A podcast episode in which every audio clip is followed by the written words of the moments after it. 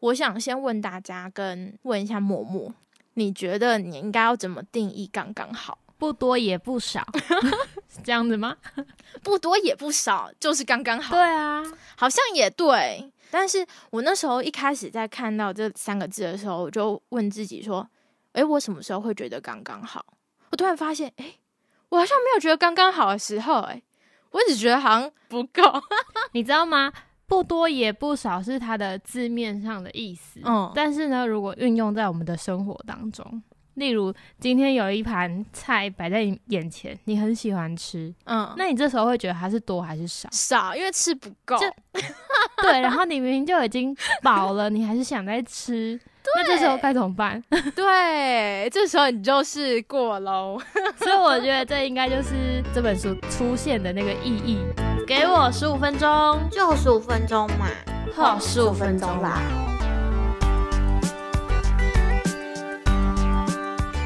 大家好，我是默默，我是 P P，耶，今天又来到了这个每月一书。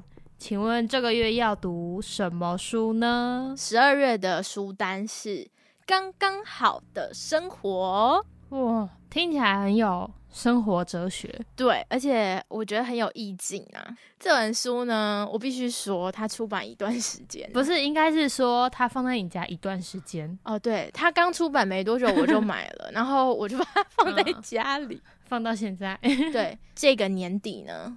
终于拿出来看了，太好了！我终于达成一本目标。那时候买一堆书，然后都没看，终于有一本要看完了。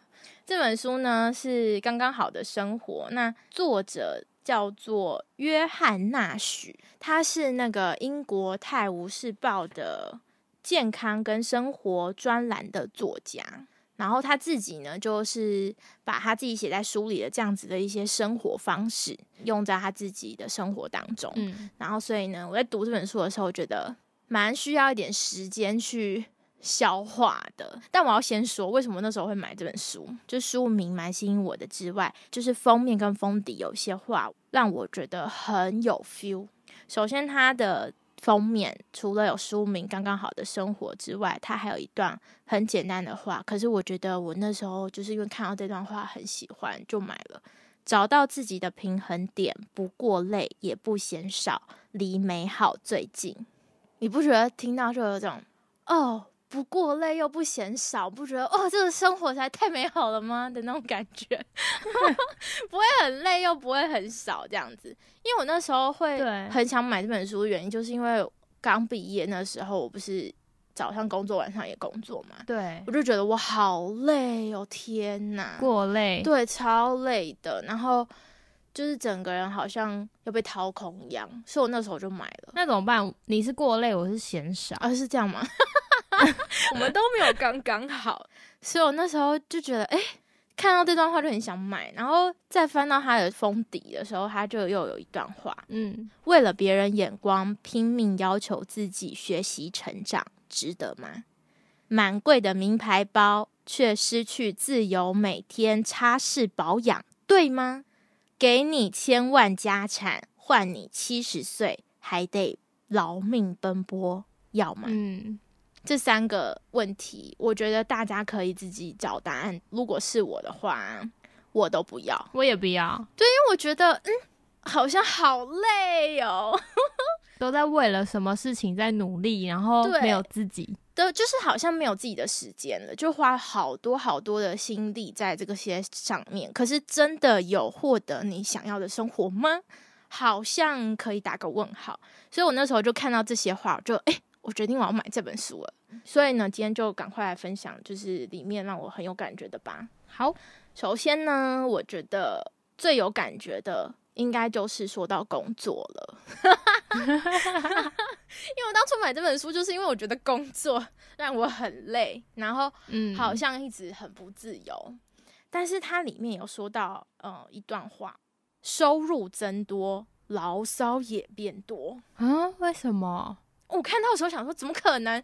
你钱变多，怎么会有牢骚呢？钱那么多，是花不完的牢骚吧？对呀，哎，那这样也是牢骚，好吧？好像也是。但我那时候看到的时候，发现它里面的有点像他查的一些数据跟有些人的分享后，发现真的是这样诶，就是当你的收入不够的时候，大家可能会觉得，因为我买不到东西，所以就有很多的想要的东西，然后买不了，所以就会心情不好。可是如果收入嗯高过了那种平均所得以后，你会发现你在各种的聚会里面碰到的都是他们的，可能是会讨论说啊。最近生活不顺利啊，然后抱怨时间不够用啊，嗯，各种的牢骚就会出现，然后我就发现，哎，这跟我原本想象不太一样，对，怎么会这样？然后其实他那时候就有在里面讲到说，其实工作为什么要刚刚好，是因为，嗯，很多人可能在工作的时候，嗯，除了可能钱是一个点之外。他花了你非常多的时间，而且他提到一个点，我觉得很特别，可以大家可以观察一下，你为什么会想要花更多的时间留在职场上，而不是回家？有些人可能是为了逃避家里的问题，嗯，所以他宁愿花更多时间在外面，而不在家里。可是他其实会变成一个恶性的循环，就是你会发现，你花了更多时间在外面的时候。呃，你的家庭的状况或许不会更好，只会更不好，然后还会遇到外面的问题。外面你觉得越舒适的时候，你的家庭的状况也许会更惨。这样子，他那里面提到了其中一个是做乳弱的一个农场，他们在一个电影要上映之前，因为可能他们电影有找，就是有配合，然后就拍了，用了他们家的乳酪，然后那个上映之后呢？大家都抢着要，所以通常这个时候面对这种状况，你会不会选择要增设工厂？如果你平常你一天的工作只能产出一百多磅重的这种乳酪，你会不会想要多做一些，然后能够赚更多钱？对呀，要趁那个时机好，赶快要投入，不是吗？对吧？应该要这样，对不对？大部分人的想法都这样，我应该要趁现在多赚一点啊，对不对？但是那个老板呢，就是那个农场的主人，他却说不要。嗯，他其中一个原因是因为他没有办法生产这么多的乳酪。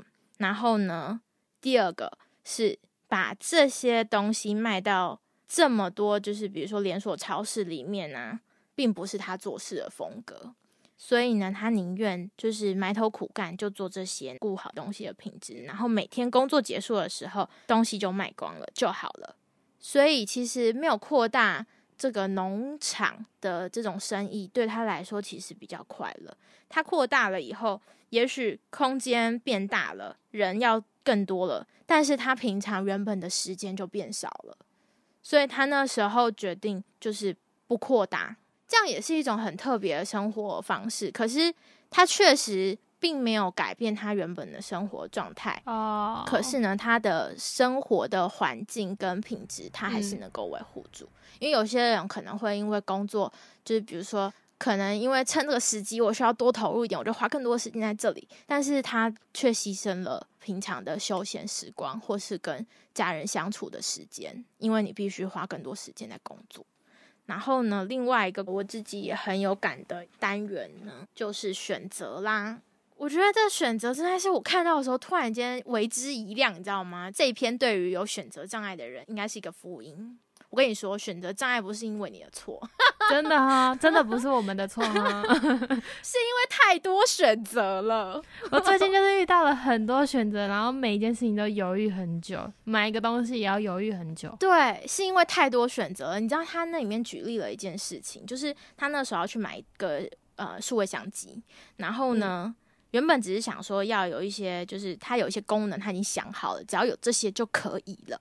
于是呢，他就去那个相机店要买，就是他原本指定好了，决定要哪一款了。但是到了现场以后，店员就跟他说：“你真的不看看其他的吗？就是可以试看看，你试了以后再比较一下这样子。”然后他那时候就想说：“有必要吗？为什么要试？他已经想好要买哪一个了。”对，但是因为。真的有很多功能差不多的相机，于是他就开始拿起来做比较。结果呢，呃，或许这个相机只花了他一半的钱，但是，但是这个东西很快就会被下一个淘汰。就是被下一个东西而替代。所以其实也有很多人，就是比如说你花了很多时间在做选择，但其实你原本就已经选择好了。所以这个故事告诉我们是说。我们应该选择自己的第一个想法吗？还是不是？他其实后面有提醒大家，就是如果啊，你真的有选择障碍，没有办法决定的时候，有一个很简单的方法，就掷硬币。那如果我选择有三个怎么办？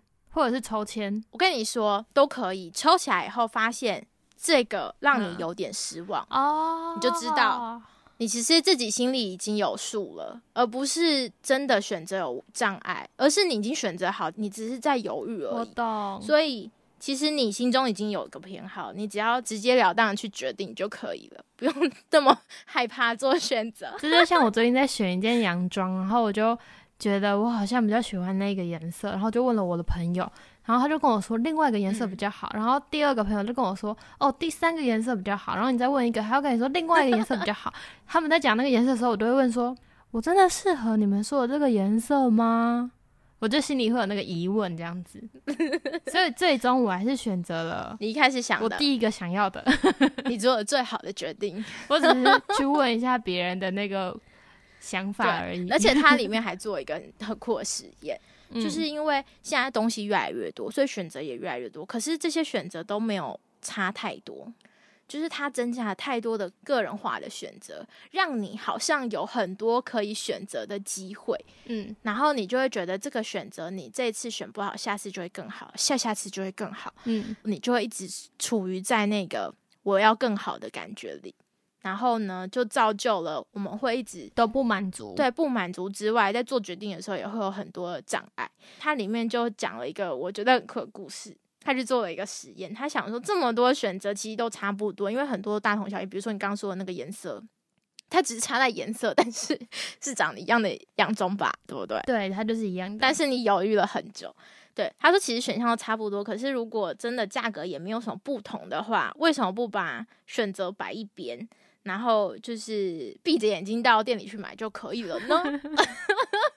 然后呢，他就去里面就是尝试了一下，就是不管进去，他今天不做选择，他要店员推荐他。哦。结果你知道他得到所有答案都是什么吗？他不想要的，不是。然后说：“哦，你每个都可以看看，如果有喜欢的再告诉我，我等下再过来。”意思是说，店员也不想要帮你决定，就是店员。不是他不想帮你决定，他不知道该怎么帮你决定，他不知道该怎么帮你选择，因为太多选择，而且差都没有差太多的时候，你，就是变成我们的。困扰，所以我那时候在看，就觉得哦，这篇真的是那个选择障碍者福音啊！就是你不用再为你这选择障碍觉得很难过，就是治不好的感觉。其实因为选择太多，除了刚刚那个掷硬币啊，或者各种抽签方式去决定是不是这些选择你已经想好的之外，对，它还有一个很酷的方式。就是因为他觉得啦，这些消费的选择都非常的荒谬，所以呢，他就觉得要练习反荒谬。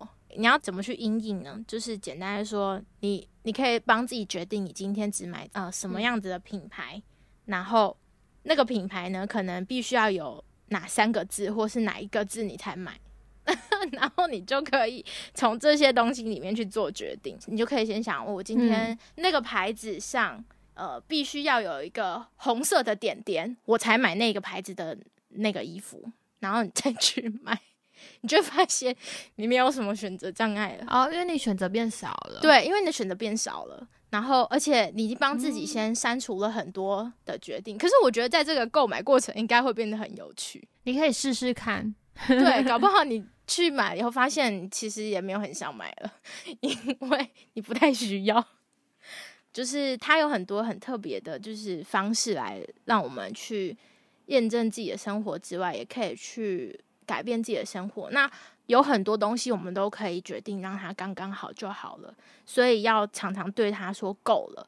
那除了这之外呢，他其实这本书里面在最后有一段话我很喜欢：正是今日，因为它就是生活，真真实实的生活。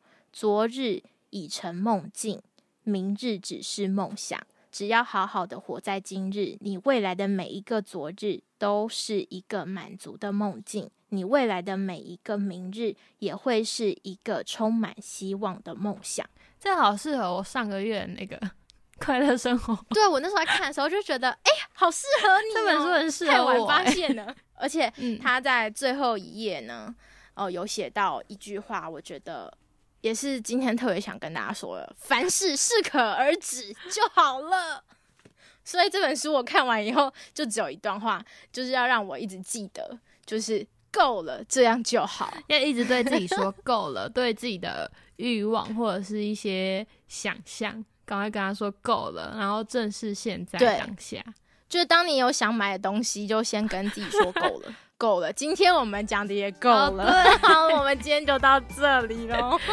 那我们就下次见喽，拜拜。